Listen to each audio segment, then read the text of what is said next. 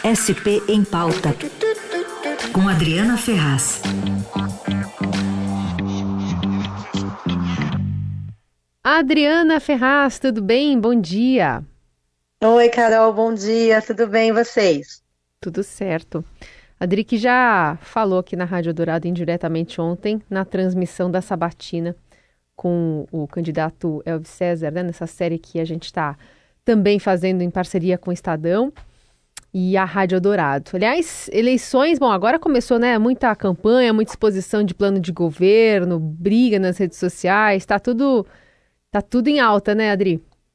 Ah, sim, agora tá valendo tudo, né, Carol? Com o início oficial da campanha no dia 16, agora os candidatos começam já a, a, inovar nas suas promessas, né? E olha, esse ano impressionante, que já estão apelando logo de cara, né?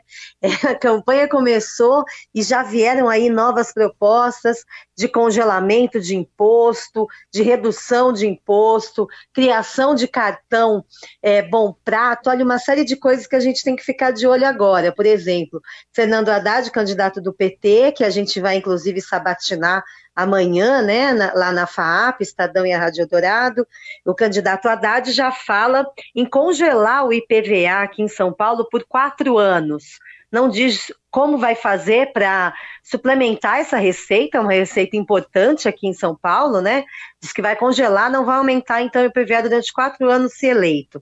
Governador atual, Rodrigo Garcia, que é candidato à reeleição pelo PSDB, está dizendo que vai criar um cartão alimentação, cartão Bom Prato, de até 300 reais para as famílias que estão inscritas no CAD Único, que é aquele cadastro que é o cadastro usado, por exemplo, para o pagamento da antiga Bolsa Família, hoje o Auxílio Brasil. Então, está prometendo distribuir esses cartões com 300 reais ali de crédito para a pessoa poder, então, comprar alimento numa rede de mercados, imagino, porque sabem que essas propostas, elas não são muito bem detalhadas, né?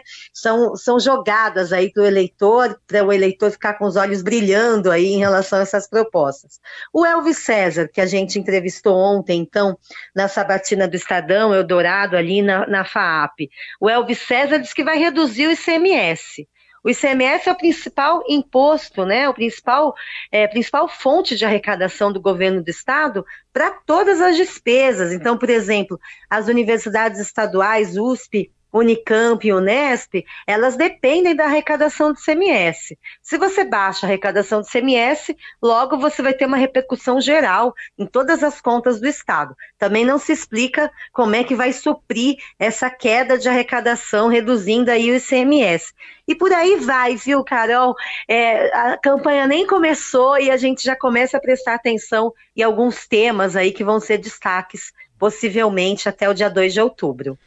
Bom, entre esses temas também, né, Adri, tem promessa de dar um jeito nos pedágios que estão caros, também relação a uniformes de PMs. É, eu não sei se você pensa assim, mas eu via muito esse vale tudo, mas para o fim da, das campanhas. Agora está logo de cara, né? Tá logo de cara, Raíssa, isso mesmo. Ontem a gente estava lá, né, na Sabatina, e o Elvis César falou disso, da questão dos pedágios. Vale lembrar que o Elvis César foi tucano a vida inteira, viu, gente? Ficou no PSDB por quase 20 anos, então ele acompanhou, participou dos governos do PSDB aqui em São Paulo, que são os governos agora criticados por ele. Ele é o candidato do PDT ao governo. Ele falou isso lá para gente, que ele vai rever contratos. Essa é também uma expressão, viu, gente, que aparece em toda a campanha. Vou rever contratos, vou reavaliar políticas, como se fosse tudo muito fácil, né?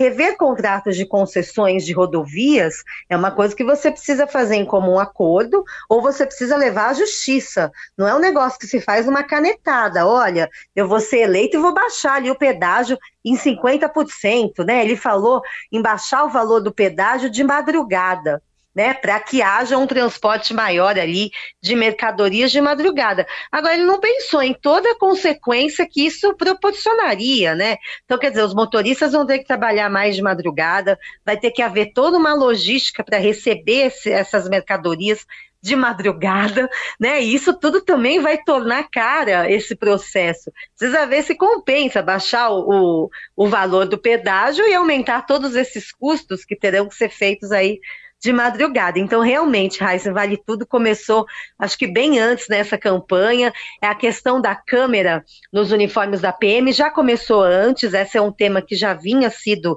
é, aí debatido na pré-campanha. É um tema polêmico, mas a gente tem sempre que reforçar aqui. É, o ex-governador João Dória apresentou essa nova política de colocar câmera em uniformes de parte dos PMs. Está longe de atingir todos os batalhões da polícia aqui em São Paulo. Parte deles tem uma câmera no uniforme e essa câmera então filma ações, né? Os PMs estão em ações e então isso é filmado. E, e, apenas a instalação desse equipamento fez cair a letalidade policial, como nenhuma outra política conseguiu até agora. Então a gente tem sempre que reforçar isso. Essas, é, essas propostas de se tirar a câmera dos uniformes, ou então de se mudar o horário quando elas são gravadas. O Elvis César ontem falou: olha, mas as câmeras gravam os policiais indo ao banheiro, os policiais almoçando. É, o Márcio França, que hoje é candidato ao Senado por São Paulo, já foi governador e era pré-candidato ao governo, acabou desistindo para apoiar o Fernando Haddad, também falava muito isso. Mas tudo sem, sem dar a informação correta, né, gente? Essas câmeras não gravam em qualidade boa todo o dia do policial só gravam qualidade boa ações mesmo de rua, que é o que interessa para a gente ver. Então a gente vai ter que acompanhar a partir de agora muita, muita proposta e cobrar deles como é que eles vão conseguir cumprir essas propostas e se essas propostas fazem sentido, como é o caso dos uniformes aí da PM, viu, Carol? O Adri, não sei se, enfim, isso pode voltar com mais força ou não, mas a impressão que tinha é que se a saúde ia ser um tema muito abordado nessa campanha, até por conta que a gente está saindo de uma, de uma pandemia, mas ainda estamos nela, né? E aí a gente viu a importância de governos fortes para, é, às vezes, se sobressair sobre o governo federal para tomar frente de questões como a vacinação, e aconteceu isso em São Paulo. A saúde, você acha que tem apresentado propostas, é, enfim, inovadoras, boas, é, de, de financiamento, de, de mesmo é, continuidade de um, uma, um fortalecimento do SUS aqui em São Paulo?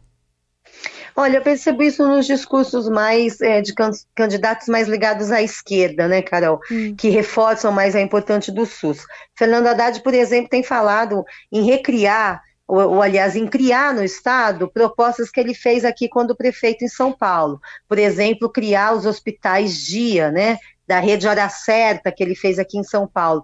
Mas sabe que especialistas falam que a gente não precisa necessariamente de mais equipamentos, né? de mais né? hospitais. A gente precisa que esses hospitais conversem melhor entre si, né? Precisa otimizar mais o recurso que é passado para essa rede. A gente está é, diante aí de alguns problemas de subfinanciamento. O Heisen ontem lembrou na sabatina do caso do AC Camargo, né? Que é um hospital que atende em parte o SUS, não é a sua maioria dos pacientes, mas atende em parte o SUS aqui em São Paulo, e está ameaçando aí deixar de atender o SUS em função da tabela SUS, que é muito pouco, paga, por exemplo, 10 reais por uma consulta. É realmente muito pouco. Então, quem tem que suprir esse valor dos 10 reais até, sei lá, 100 reais? Que pode valer uma consulta. É o governo estadual ou também a prefeitura, que também faz algum tipo de parceria com essas entidades privadas.